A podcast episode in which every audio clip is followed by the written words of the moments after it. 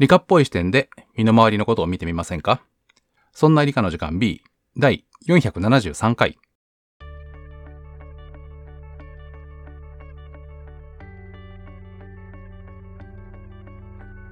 そんな理科の時間 B お送りいたしますのは吉安と香りとまさとです。よろしくお願いします。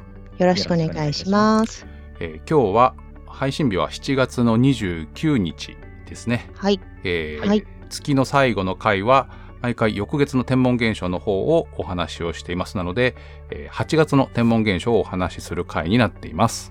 はい。はい。で、この配信日7月29日は、えーと新月で、えー新しい、まあ旧暦的には、えー新しい月が始まる日になっています。なんかね、えー2022年はこう太陽暦のカレンダーと単位暦のカレンダーがこうシンクロするというか月の頭が近い時がちらほらあったりして、えっ、と旧暦の、えー七夕、い。とか、えー旧暦のお盆とかがちょうど1ヶ月遅れぐらいでねあの日付が合ってたりすることもとかもあるので、えーうん。ちょっと面白い感じがありますけれどもなので8月の、えー4日が旧暦の七夕伝統的七夕とも言うんですけれどもあのいろんなねこう行事がえー旧暦から新暦になってこう月遅れになったりしてるんですよね。お盆ももともとは旧暦の7月15日がお盆なんですけど、えーそのまま今のカレンダーの7月15日がお盆でこうイベントやるっていう東京エリアはそうなんでしょ？でそれだと季節感が違うっていうので月遅れのお盆っていう8月15日が、えーお盆になっている地域が多くてで旧の、えー7月15日に、えっとお盆をやるっていう地域もいくつかまだ残っていたりしてうん。なかなかね、こう、難しくて、っていうのも、なんだっけ、前回か前々回に、あの、お釈迦様の誕生日の話？はい。乾物絵、花祭り花祭り。そうそうそう。えーっと、4月の8ね？そうそうそう。それも、うん。うんえー月遅れで5月の8日にお祝いするお寺があったりするとかっていうのも聞いて、うん。そもそもだから、季節感を大事にするか、日付を大事にするかでこう、ずれてたりするのはちょっと面白いなと思ったんですけど、う んそうです。ね。そう。で、そのさっきのお盆もそうですけど、地域によってもそれが違うみたいなのがまた面白いですよね。そうそうなんか。慣れ親しんだ時にそれがやってない地域もあるんだって思うとちょっとこう不思議な感覚になります。なんかね、特に土着な感じがするやつは当たり前だと思っていたら、こう、うん違う場所ではやり方が違ったりとかね、はい。うん。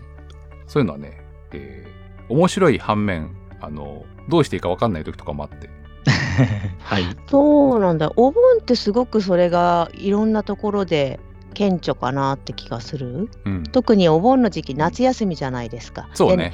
あのまあ小学校とかあの学生はお盆っていうんじゃなくて夏休みって考えるとは思うんだけどそこに大人のお盆っていう言葉が重なってきた時にうんお盆と夏休みが重なってるところとその前にやっちゃう7月ってことはそうよねそうそう、だから夏休み前前にやっに、ちゃうところもあるしでいわゆるその、まあ、8月15日前後のあのまあお盆きゅうんと、えー旧暦のお盆になるのか？あ月遅れのお盆ってやつですね。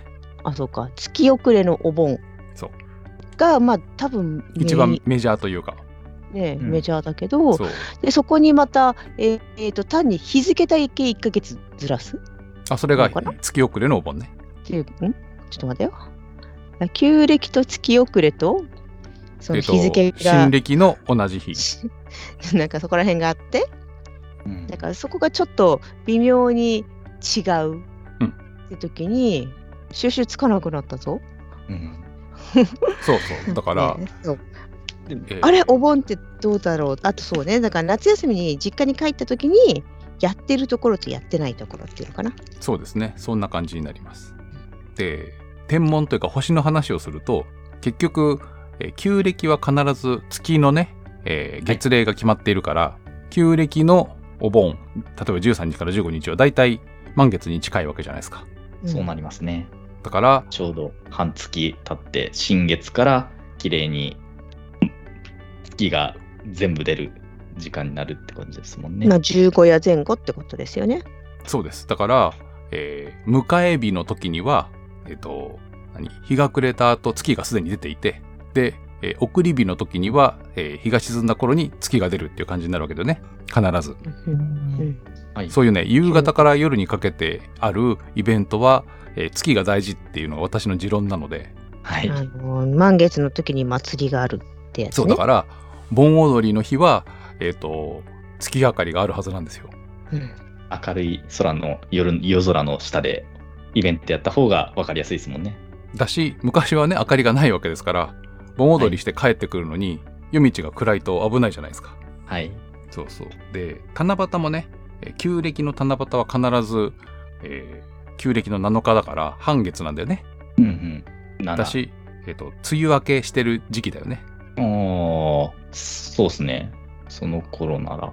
そう。うんで、今年はちょっと例外的だけど、一般的には関東は、えーカレンダーの7月7日はまだ梅雨時期で、今年も織姫と彦星会えなかったね、みたいな話するけど、そもそもの七夕は旧暦の7月7日なので、えー今のカレンダーで言うと8月の上旬はい。だとすると、えー梅雨は明けていて、はい。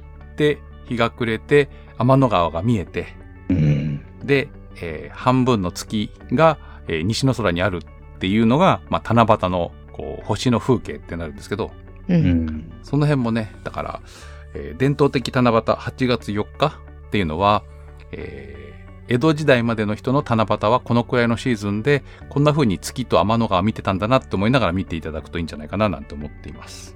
はい。。ロマンですね。まあまあ、あの、ロマンといえばロマンだし、えー天文学といえば天文学という感じでですね、はい。マロン。マロン。マロン、つっくり。は9月とか10月じゃないですか。はい、そうですね。はい。えーで、8月の天文現象で、まあ、有名なのは、ペルセウス座流星群。えー8月の13日の未明、だから12日の夜から13日。まあ、その前後はね、えー流れ星が多いんですけど、お盆に、こう、実家に帰るとか、田舎のおじいちゃんとかおばあちゃんのお家に行くってなった時に、えーうん都会よりも空が綺麗で流れ星がたくさん見えるっていう体験ができるはずなんで。うん。ぜひね、8月の13日前後の夜は流れ星を見てみるといいんじゃないかと思います。はい。なんか流れ星の思い出とか、ヘルセウス座流星群の思い出ありますか？ペルセウス座流星群を見に行ったら曇ってた。流れ星は、はい。まあ、あのーぼーっと見て、普通にシュンシュンなんか、シュンシュンではないけど、え、あれ、流星群じゃ流星、流星群の日だったんだろうね。うんまあ、普通にうん見た記憶はある。家の前で。すごい小さい頃に夏休みに確かに流星群を見に行くっていうのをやった覚えはあるんですけども、それがペルセウス座流星群だったかみたいな、そんぐらいのあやでもふやな記夏だったらきっとそうでしょううね。ん。そうなのかそれはあれなの？お父さんとかお母さんに連れて行ってもらったの？それとも、そうですね、はい。ああ、そういうことね。親に。近所のなんだっけ？科学館でやってたとかじゃなくて、あではなく、その時、流れ星見た記憶ありますか？見た記憶はあります、あります。そうですか。ちゃんと何個か見た覚えはあります。うん私もお盆時期に、えっ、とね、もう就職してからですけど、富士登山をしたことがあって、おおうー、ん。そうすると、まあ、5合目から夜中登ったりするわけですよ。ご来光を見るんで。うん。そうすると、深夜に、えーまあまあ晴れていたんで、空がとっても綺麗なところで、流れ星たくさんというか、あ、また流れた、あ、また流れたっていう感じで、たくさん見たのと、その時、お盆時期だとね、花火大会やってることもあるじゃないですか。うんうんうんありますね。えー多分ね、富士吉田のあたりなのかな？あの、山梨県側から登ったんで、うん。うん。そういう花火大会をこう上から見るっていう貴重な体験をしたことがあります、おー。おーそうするとなんか、いいですねあ、下の方で丸いのがポコッとこううんうんうんうん。開いてるまあ花火は 3D だからどっから見ても花火だよね。あ、そうそうそうそう。でも、目線よりも下にあるってなかなか珍しくて。うん新鮮ですね。まあ遠いんでね、音までは聞こえなかったんですけど、なんとなくこう、ミニチュアな感じがして面白かったっていう思いがありますね。うん素敵。マロンですね。マロンですね。マロンです。はい。ということで、ぜひ、あのー8月のお盆時期、まあ、12日から14日ぐらいまでは、えーちょっと月は明るいんですけど、流れ星を探してみるのがいいんじゃないかと思います。で、はいここのところまたね、こう、密になってはいけないみたいな話とかが出ていますけれども、うん夜、そんなに密集してないとこだったら、マスクつけずに、こう、ボケっと空を眺めて、えーあまり喋らずに流れた時に、あ、流れたみたいな感じで、えっ、と、見ていけばいいんじゃないかななんて思っています。はい。あの、蚊に刺されるのに注意してください。そうなのよ。なんか、なんかさ、日中が暑いからどうも蚊が出てこないらしくて。夕方からね、夕方になったら超元気になって、そうそうそうでこっちも夕方になるとちょっとほっとしてさ、あのいやいやいや、元気夕になるじゃん。夕方になってから気をつけてくださいよ、蚊には。なんか気づいたらさ、痒くなってて。あ、あどちらかというと、金柑派ですか？無機派無比派無比派ですか？あ、無比でしたね。金柑じゃなかったな。無比かな。あの、チューブのやつだったな。小さい頃は。液体のやつなかったな。もう私はもう生粋の金柑派なんですけど。まあ、なんかね、ネットで調べたら、調べたっていうか、そういう調べた記事があって、それ読んだら、まあ、かゆみ止めはいとか、そういう成分で言えば、無比の方が強いらしいですね。うん。でも金柑派なんだけど、比べるものなしですからね、無比はね。無比。そうです。ないの比べる。そうですよ。ほうそんな語源ですから。あ、そうなの？そう。最強なはずですよ。なんか無比って皮膚っぽいような言葉な気がしてるだけなんだけど、なんかそういう響きはありますけどね。うん、火っていうのがね、あんまり、あんまり言葉として使わないけど、そう、まあいいや。そうだけど、金柑派なんですけど、うんなんかき、20ミリリットルぐらいのミニ金柑っていうのが世の中にはありまして、へえ。うん。そう、それを持ち歩いてます。そうなんだ。うん、ただ、蚊に刺されないように皆さんしましょう。なるべくね。でも気づいたら刺されててさ、私、あの、夏でも長袖長ズボンなことが多いのと、あと、小さい頃たくさん蚊がいたので、なんか蚊が止まると、なんとなくわかんのよね。敏 感なんだっけ？ですね。あれ、あのー本当か嘘か知らないけど、えっ、と、刺してる最中に潰しちゃダメとかなんか、ああ、ああのー蚊は針を刺して血が固まらないように、えー固まらないこう、なんていうの？薬的なものを入れて、それから吸い込むんで、えっ、と、刺して血を吸う前、または吸ってる直後ぐらいにパチってやってしまうと、その痒い成分が一番体の中に残ってるんじゃないかと。で、吸い終わった方が、その成分が残ってる量が少ないんじゃないかっていう話ね。そうなんですかそうかもしれません。どうなんですか？真実は。あ、わかんないです。ただで、も確かによく聞きますね。うん吸い終わる、吸い終わるまで待ち待った方がいいみたいな話を。そう。だけどね、あれは、あの反射じゃん。うん。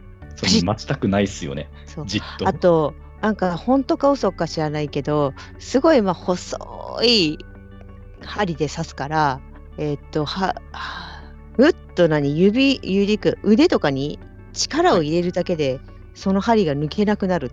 あうちの親父よくやってましたよ。すごい。まあ自分もよくやってました。本当にそうなの？動かない動かないって。うん、それで痒くなくなるかとか知らない満を持して潰せるってこと？あ、そうです。満を持して潰します。ははははと。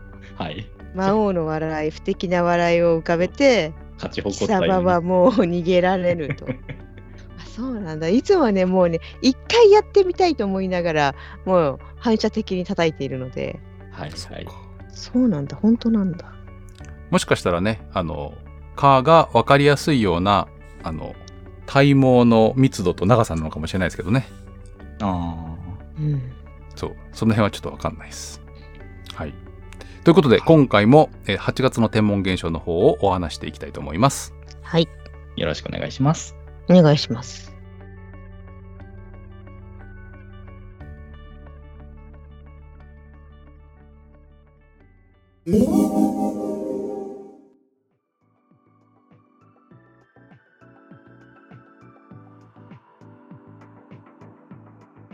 8月の天文現象を紹介していきます。えーオープニングでも言ったんですけれども、月は新月が7月の29日、うんそして、えーと満月がえー8月の12日です。はい。うんと、なんとかムーンっていうかもしれませんが、よくわかりません。うんで、次の新月がえー8月の27日です。はい。なので、伝統的七夕がえー8月の4日。はい。なので、えー8月の4日は月と天の川を見るというのをやってみてください。えーあとですね、えーペルセウス座流星群は8月の13日のまあ未明、12日の夜からということですけれども、この前後、えー流れ星多いので、えー13日の未明以外でも、えー空を見上げてボケット見ていればいいので、えーと、流れ星を探してみてください。はい。よくね、えーこの番組でも紹介していますけれども、えー流れ星を見るときには望遠鏡とか双眼鏡はいりません。えー空の中で、うんえー暗そうなところで、なおかつ雲がないところをボケッと見ているというのがポイントなので、えーぜひそんな見方をしてみてください。月がね、なんかでも今回明るいんで、はい。なんか残像的にいっぱい流れてるような気がするんですよね。目がね、ピュッて移動するときに、えっ、と、視界の端っこで流れたように感じることがあるので、そう、そう。はっと思ったら違う違う。まあ、本当に流れると明らかに流れるので、はい。あのそれを一回それを見るとあれは違うとは思うんだけど一瞬やっぱり光が動くと「うん!」って言ってはって思い期ます、ね。待を持ってそっちの方に向いてしまうので落胆もしてしまう。で、えー月は明るいです。なんたって明るいです12日が、えー満月なので13日というか、えー13日の未明はほぼ満月です。うんなので、明るい。えー明るいんで月がなんていうの？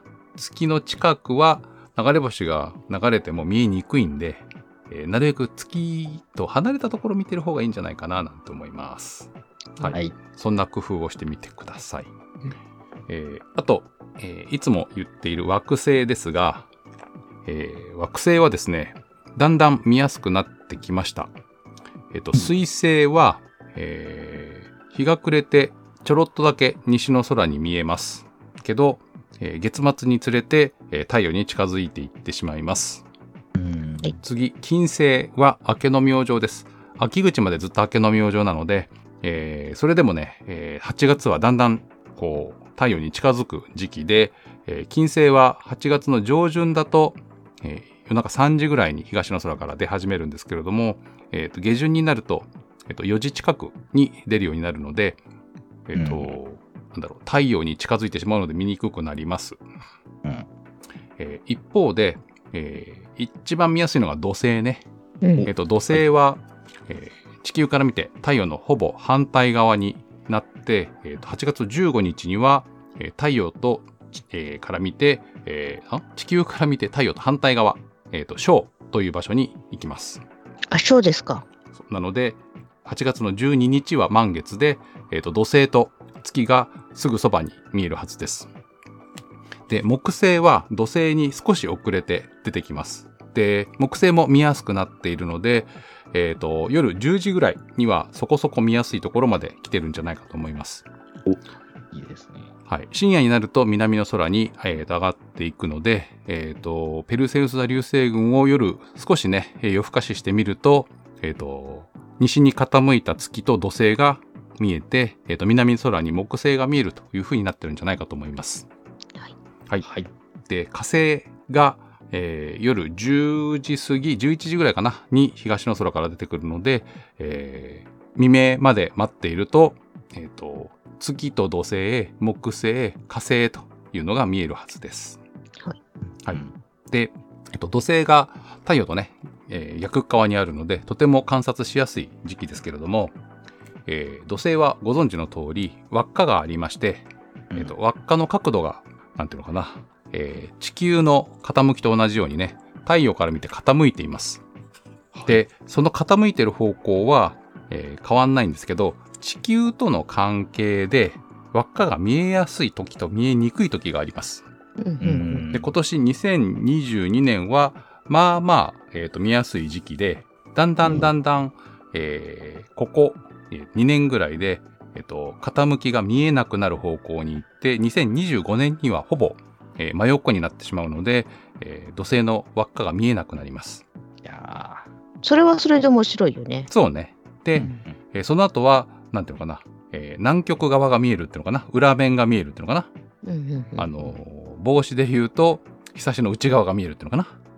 っていうのがうん。始まって、えー一番見えるのが、えー2030年とか31年ぐらいにうん。一番こう地球から見て開いて見えて、また、えー2039年に、えー見えなくなって、その後またこう上側というか北極側が見えるという風に変わっていきます。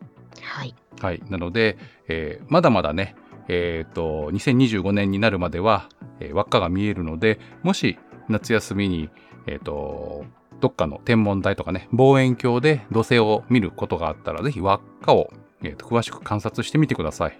はい。そんなに大きい光景ではなくても、土星に輪っかがあるのは確認できると思います。で、うんえっ、と、光景、あの、望遠鏡の太さね、うんはい直径が大きくなればなるほど細かいところまで見えるので、えー天文台とかにある望遠鏡で見せていただくと、えっ、と、輪の中に隙間はい。が黒いところが見えたりします。えーっと、誰っけ、さあ、誰ですか？言っちゃった。えーっとね、うんとね、えーっとね、感激したんだよね。そうえーっまあとね、空撃ともいいんですけど、えっとね、もうなんか知らないけどね、さっき読んだ言葉でね、似たような言葉が出てきてね、もううん違うって分かってるんですけど、それしか出てこない。それ。は虹のあれですか？えっ、と、違う。一つ目と二つ目の虹の間のアレキサンダーの空撃ですか？違う、そんな人は知らない。ランビエコーリって言葉がね、それは、それ誰？神経の跳躍伝導のところあでそう出てくるでしょ？なのね。そう、それをなんかで読んだからね。えーっとね、えーっとね、結構有名なおじさんだったんだよね。はい。えーっと、一文字目、あ、ちょっとだけね、お菓子っぽいかな。ローリエ、一文字目はかです。か、金棒、あか、か、ーはいか、衛星の名カ前の。シーニ。あ、当たりです。カッシーニの溝、カッシーニの空撃。どこどこがお菓子なの？あ、お菓子か。ああ、そういうことか。えー、ということでですね、えっ、そっちねと、ねえ、はい。ぜひ土星を見てください。あとね、えー今、土星は、えーヤギ座のあたりに見えるはずなので、えー土星があるところがヤギ座です。はい。変な言い方しますけどね。土星は、えー土星じゃない、ヤギ座は、えーと三角形なものが見えるんじゃないかと思います。はい。けあとはですね、月と惑星が近づくタイミングで、えー土星は小を迎えるので満月と近い。で、それに遅れて木星なので、木星と月が違い近いのは15日。火星と近づくのは、えーと20日、20日。で、えー朝方ね、えーと、月が見えるところと近いのが、えー26日に金星、えーと、29日が、えー水星かな。はい。ちなみにですけど、えーと木星もだんだん、えー太陽から見て反対側になってくるので、えーとね、木星は確か9月の末に小の位置に来ますので、木星もだんだん見やすくなると思ってください。はい。はい。あと、えー夏の、えー星空といえば、えー大三角、えー白鳥座のデネブ、えー、こと座のベガ、えー、座のアルタイルというのが、えーすごく明るく光っていて、あのー夜空が暗いところだったら、それがね、あの、天の川の、えーを挟んで、えー見えるっていうのが、えー観察できるはずなんですけれども、少しでもね、街明かりがあったりすると、さすがに、あの、天の川見えにくいので、ぜひまずは、えー夏の大三角。で、こと座のベガがとっても明るいんですけど、こと座自体はちっちゃくて見えにくいんで、白鳥座が、えーと、よく見えるんじゃないかな。ある程度、あの、街明かりがあっても。なので、うん。白鳥座のデネブというのを、えー探して、デネブはね、尻尾っていう意味なので、白鳥座の尻尾から、えーと、天の川に沿って胴体、で、天の川に、を渡るように、えーと羽が生えてるというのが白鳥座なので、そんな感じで白鳥座を探すの白鳥は、の口のところが、なんだっけ、二重星？じゃなかったっけ？アルビレオだっけ？あ、そうそう。そうそう。なので、えっ、と、その辺も、えー見どころではないかと思います。あとね、はいはいえー西の空には、まだ春の、えーとスピーカーやアルクトゥールスうん。が、えーと見えるはずですし、えー深夜になっちゃうとね、沈んじゃうんですけど、夜8時とか9時であれば、西の空に、えー春の、えー一等星とかも見えるんじゃないかと思います。北斗七星も西の空かな？西に傾いてるところかな？あと、はいえー夏の星座といえば、えー、サソリ座が有名です。サソリ座は、えーと南の空の低いところに見えるので、えーうん赤い星、アンタレスを探してみてください。アンタレスが探せると、女。そうサソリ座が、あの、追っかけられるんじゃないかと思うので、赤い星ね。そうですね。なのであと、夏だと、えーそんな感じかな。はい。はいそうですね。北の空も、えー北斗七星がどちらかというと西に傾いてカシオペアが、えーやや北東に見える感じで、えーもちろんねあの深夜になってくるとと北斗七星が、えー沈んでいってカシオペア座が上がってくるという感じです。はいはい、そんな感じで、えーいろんな星や星座を探してみてください。はいえーあとですね、えー一応、えーっと、パンスターズ彗星っていうのがうん。ある程度見えるんじゃないかというふうに言われているので、えーっと、気になる方は探してみるといいかもしれないんですが、えーっと、どのくらいまで明るくなるんだろうな。ちょっとね、目で見るのは難しいので、えーやっぱり、えーっと、望遠鏡、大きい口径の望遠鏡がないと見えないかもしれません。はい。はい。なので、ちょっとね、えー裸眼というか、目だけでは見えないかもしれませんけれども、あのー天文台の、えー望遠鏡とか、天体望遠鏡を覗かせてもらえると、えー彗星が見られるというのがあるかもしれません。はい。結構ね、えー淡い光なので、なんだろう、写真で、こう、ほうき星が見える感じよりもずーっと淡く見えると思うので、えー肉眼で見てみるのは、一度は見るのはおすすめするんですけれども、見つけるのはなかなか大変なので、えーと、ご自身で見つけるときには、ちょっとね、星図をしっかり見て、この辺に見えるぞっていうのを確認してから見てみてください。はい。はい。という感じで、8月の、まあ、天文現象でした。えー夏はね、えーと、夜が短いので、うんえー日が暮れて、えー星空見てるとすぐに、えーと夜、夜というかね、遅い時間になってしまうので、うまくこう調整をして、また夏休み中だったらちょっとね、えー夜更かししてもいいっていうお子さんもいるかもしれないので、えーと、うまく予定を決めて、えー星の観察をしてみてください。はい。あと、はい夏休みの宿題とかでね、えー星の観察をしようとかっていう時に、あの、明日でいいやって思ってると天気が悪くなったりするので、ぜひ思いついた日にやるというのと、あと、えー月のね、こう変化とかは、えー夏休みの最初からやらないと、一月分追っかけられないんで、えっ、と、うんぜひ、あの、この、そうね、星は見る時間を変えれば、大体同じものは見えるけど、月は位置がずれてっちゃうからね。そう、この配信が7月29日なので、ももう8月いっぱいやれば。あ、あれでも今8月いっぱい夏休みじゃないところもまあまあ多いんだっけ、、そうなんですけど、あーえー配信日に聞いても、えー今日からスタートしないと1ヶ月分ないので、ぜひ、あの、月の観察するときには、えー早めに始めるというのを心がけてみてください。あとね、はいえーと個人的にはオープニングでもちょっと話したんですけど、昔の風習と、えー日付と月齢の話とかを調べると面白いかもしれません。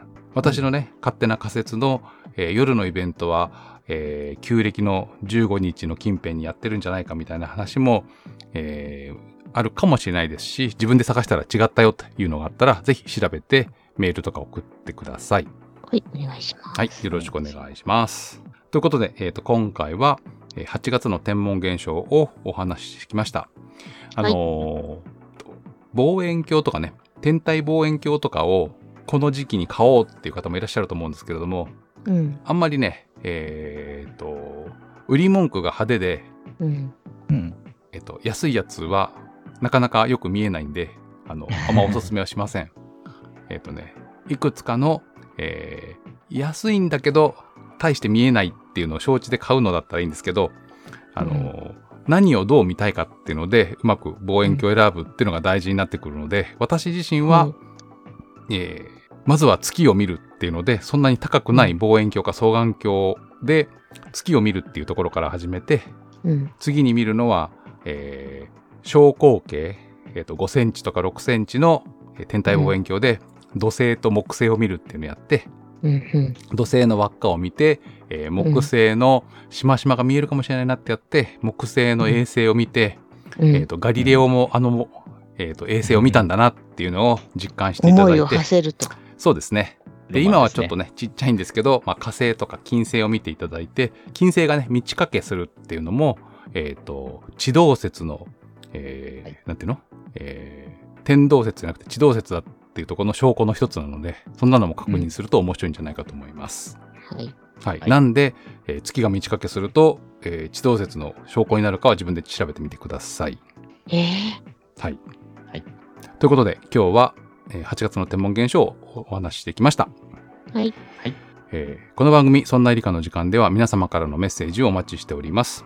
メールの宛先は、理科アットマーク 0438.jp、rika アットマーク数字で 0438.jp です。